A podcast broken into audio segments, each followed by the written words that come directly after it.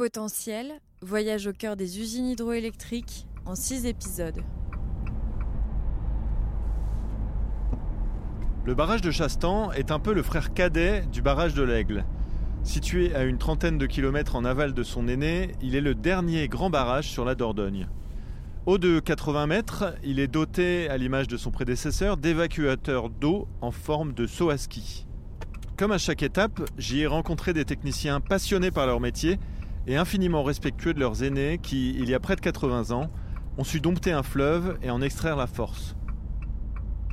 Ce sont Jérôme et Yannick, techniciens d'exploitation, qui vont me servir de guide.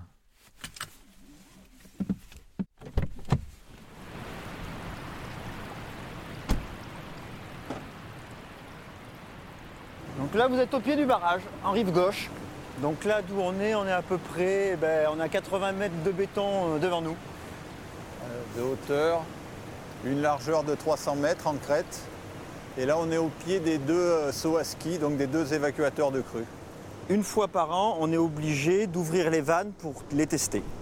Et en général, on évacue à peu près par vanne euh, l'équivalent de 100 mètres cubes seconde, qui est la consommation d'une famille à l'année. Là, on est à peu près, je crois, 550 mètres cubes seconde quand on a les trois groupes qui tournent, s'ils sont à puissance euh, maximum. Et donc, du coup, ce qu'on voit là, les, euh, différents vortex, c'est l'eau qui sort des trois groupes euh, qui sont en production. Donc là, on est à la sortie du barrage de Chastan. C'est le dernier gros barrage de la chaîne de la Dordogne qui commence ben, de bord en passant par le barrage de Marège, ensuite le barrage de l'Aigle et Chastan. Ensuite, on a des barrages un peu plus petits, notamment le Sablier, qui est euh, 10 km plus bas, qui sert à réguler le débit de la Dordogne.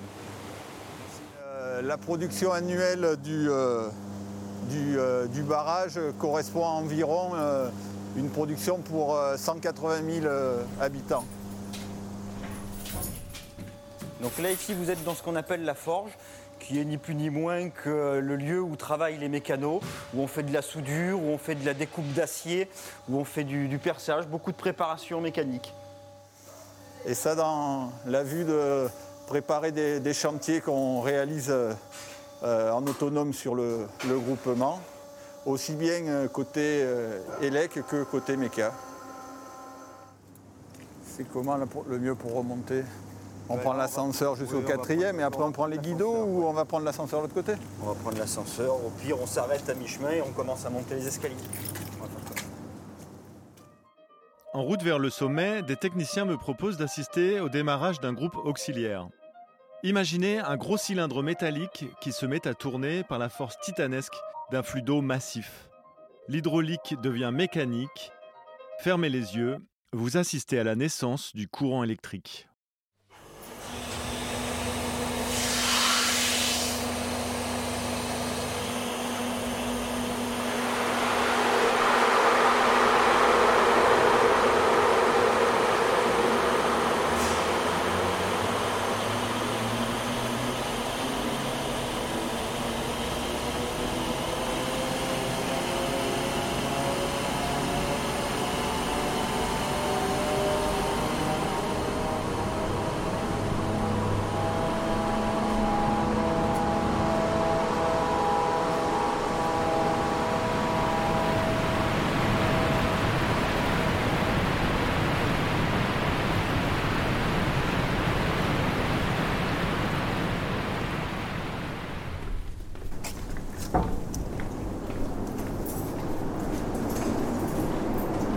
Là, on re-rentre dans le barrage, on est rive droite et on va prendre l'ascenseur qui nous permet de remonter au, au quatrième étage.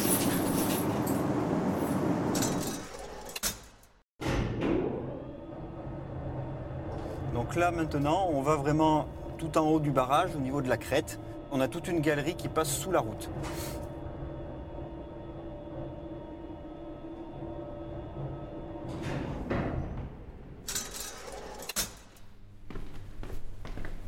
En fait, là, on est sous la chaussée. La galerie part de rive gauche à rive droite, traverse le barrage. Donc là, on, est vraiment à la rive gauche de Chastan. On vient de passer la porte blindée qui fait la séparation entre les deux galeries, la galerie de crête de Chastan et maintenant la galerie de la Glane.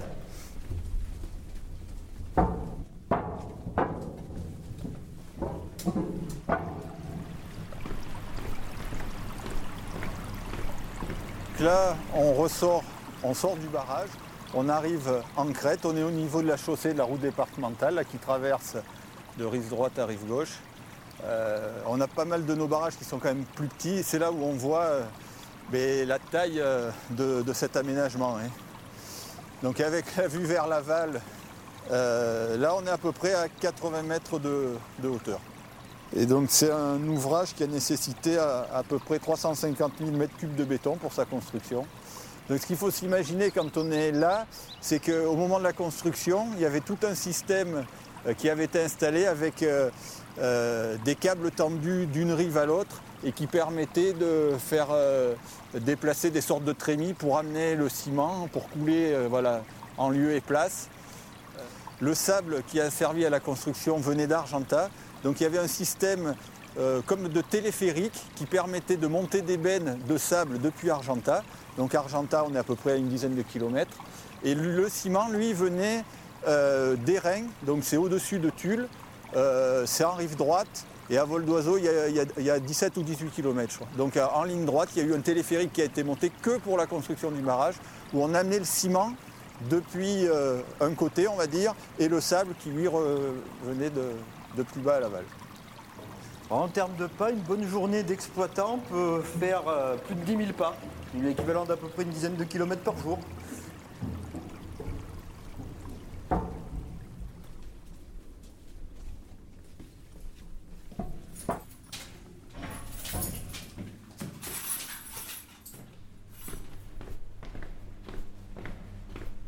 là, vous vous trouvez dans la salle des commandes de Chastan. Et ça tombe plutôt bien parce qu'on a fait nos formations crues il y a la semaine dernière.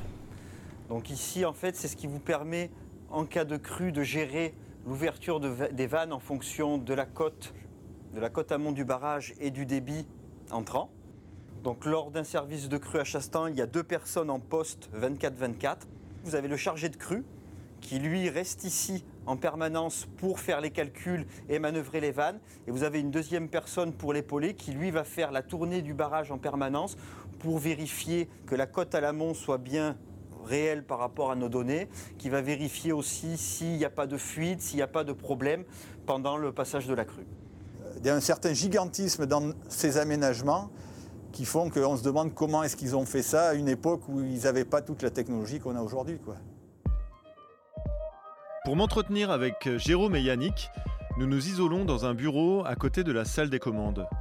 Bonjour, je m'appelle Jérôme, je suis technicien d'exploitation sur euh, l'aménagement de Chastan. en fait, j'ai une relation un peu particulière avec ce barrage parce que mon père était agent EDF et quand il a été embauché, euh, son premier poste était à Chastan. Donc moi, enfant euh, de, 4 à 10 ans à peu près, j'ai habité à, la cité de Glény, euh, qui est juste à l'aval du, barrage. Donc euh, j'ai déjà visité le barrage quand j'étais enfant et j'en ai gardé un souvenir émerveillé. En fait, l'infrastructure a 70 ans, les machines ont cet âge-là. Donc de temps en temps, on fait des améliorations du process mais euh, énormément de choses datent de cette période-là et, sont éprouvées. Ensuite, nous, on fait des maintenances à pas réguliers pour justement s'assurer du bon vieillissement euh, des, machines. Les anciens avaient vraiment euh, fait quelque chose de, top. Quoi. Donc nous, on fait perdurer ce qui a été installé et qui a vraiment été très bien fait donc ils ont creusé euh, beaucoup de choses à la main. Euh, ils avaient la dynamite, mais ils évacuaient les gravats avec des petits wagonnets. C'était euh, des travaux de forçade d'un autre temps. Quand nous, on passe, par exemple, dans une galerie, quand on a une vidange-galerie, où on peut presque apercevoir les coups de pioche, j'exagère un petit peu, mais on a du mal à s'imaginer qu'il y avait des personnes 70 ans avant qui ont ben, creusé ça pendant certainement des mois et, des mois et dans des conditions très, très compliquées. Et euh, beaucoup de choses qui ont été faites à l'époque, je ne suis pas sûr qu'on ferait euh, beaucoup mieux, même mieux que, ce qui avait déjà été fait. Il y a tout l'environnement qui entre en jeu. Euh, on a des conventions éclusées pour s'assurer qu'on ait les bons niveaux d'eau dans les rivières comme la Maronne, parce que c'est un, affluent entre le barrage d'Hautefage et l'embouchure sur la Maronne. On a à peu près 10 km de rivière euh, qui reste naturel. A priori, on nous a expliqué que c'était 70% de la reproduction national du saumon qui se faisait sur ce tronçon. Et donc on est particulièrement à l'écoute de notre environnement. Bah, si, je, si je regarde en arrière, moi ça fait 11 ans que je suis, que je suis à Chastan, il y a quasiment 80% du personnel aujourd'hui qui a été renouvelé en ce laps de temps, mais le, fond de l'activité reste le même. Les gens qui viennent s'adaptent un petit peu à la culture qui est imprégnée dans les murs ici. Euh, il y a une solidarité entre équipes, il y a une, volonté de, faire le travail euh, pour l'électricité. Pour, c'est du service public ici et les gens ont gardé quand même ce, sens-là. Et c'est ce qui permet peut-être de faire durer dans le temps euh, ces aménagements. de mon point de vue, c'est plus qu'un boulot. J'ai travaillé avant et là maintenant, euh, je m'éclate dans ce que je fais. J'ai plus à me dire, il faut aller au boulot, là j'y vais. C'est vraiment des métiers passionnants.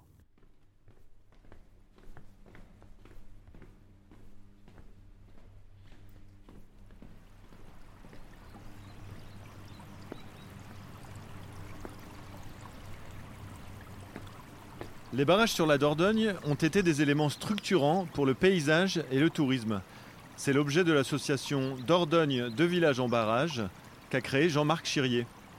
Bonjour, euh, je m'appelle Jean-Marc Chirier, je suis président de l'association La Dordogne de villages en barrage et créateur de, de ce sentier de randonnée sur 200 km le long de la vallée de la Dordogne. J'ai souhaité créer ce, sentier de randonnée le long des gorges de la Dordogne pour euh, tout simplement faire connaître toute cette partie-là de, la, vallée qui est jusqu'à tout de suite, qui était jusqu'à tout de suite assez méconnue. Euh, tout ça pour faire découvrir des paysages euh, fabuleux et un patrimoine bâti et vernaculaire assez exceptionnel et surtout très bien conservé, voire même embelli au fur et à mesure des années le faire connaître par la randonnée était une façon d'utiliser la mobilité douce euh, et suivre euh, cette vallée. C'était aussi suivre euh, ce qu'a été la vallée avant les grands barrages et la vallée à l'heure actuelle avec les grands barrages et surtout leur grande retenue d'eau qui nous propose des paysages tout à fait fabuleux tout au long du parcours, on peut, on peut avoir plusieurs belvédères, et notamment au niveau des barrages, pour, pour faire voir la, la, beauté architecturale de, de, de, ces grands monuments, en fin de compte. Et EDF euh, e a, souhaité euh, créer des, des, belvédères, notamment au, barrage du Chastan. Euh, le belvédère ben, surplombe vraiment la, tour à béton, qui donne une histoire assez assez concrète euh, où on s'aperçoit que voilà, les matériaux n'étaient pas pris sur place, mais euh, assez loin et transportés jusqu'à cette tour. Et du coup, ce belvédère nous donne vraiment une impression de, de, de, majesté de ce, de ce, grand mur, de ce grand escalier.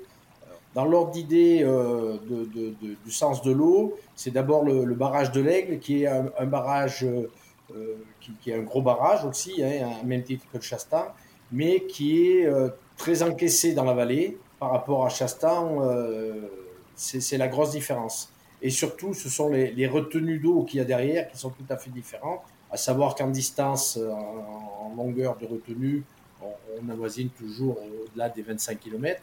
Mais c'est surtout le fait de voir tout ce qu'il y a tout autour qui est, qui est important euh, par rapport à ces belvédères. C'est-à-dire les anciennes routes. On peut aussi deviner euh, ben, les villages engloutis, euh, lorsqu'on connaît l'histoire, on, se dit, ben oui, là-dessous, il y a, des maisons, il y a, des prairies, il y, avait de la vie, beaucoup de vie. Ce qu'il faut surtout, et, c'est le but un peu de la randonnée que, l'on a créé, de ce sentier, c'est aussi de bien expliquer qu'il y a un siècle de ça, ben, il n'y avait presque pas d'arbres, euh, il y avait beaucoup de vie et beaucoup d'économies rurales qui se, qui se créaient sur, ce, sur ces pans et sur ces crêtes. La partie méridionale de mon exploration des sites hydroélectriques français s'achève ici en Corrèze, dans cette nature préservée et à peine troublée par les forces hydrauliques qui se déchaînent sous la terre. Merci à Yannick, Jérôme et Jean-Marc. Demain, mon voyage prendra fin en Bretagne, sur l'étonnant site de l'Arance, une usine qui puise l'énergie des marées.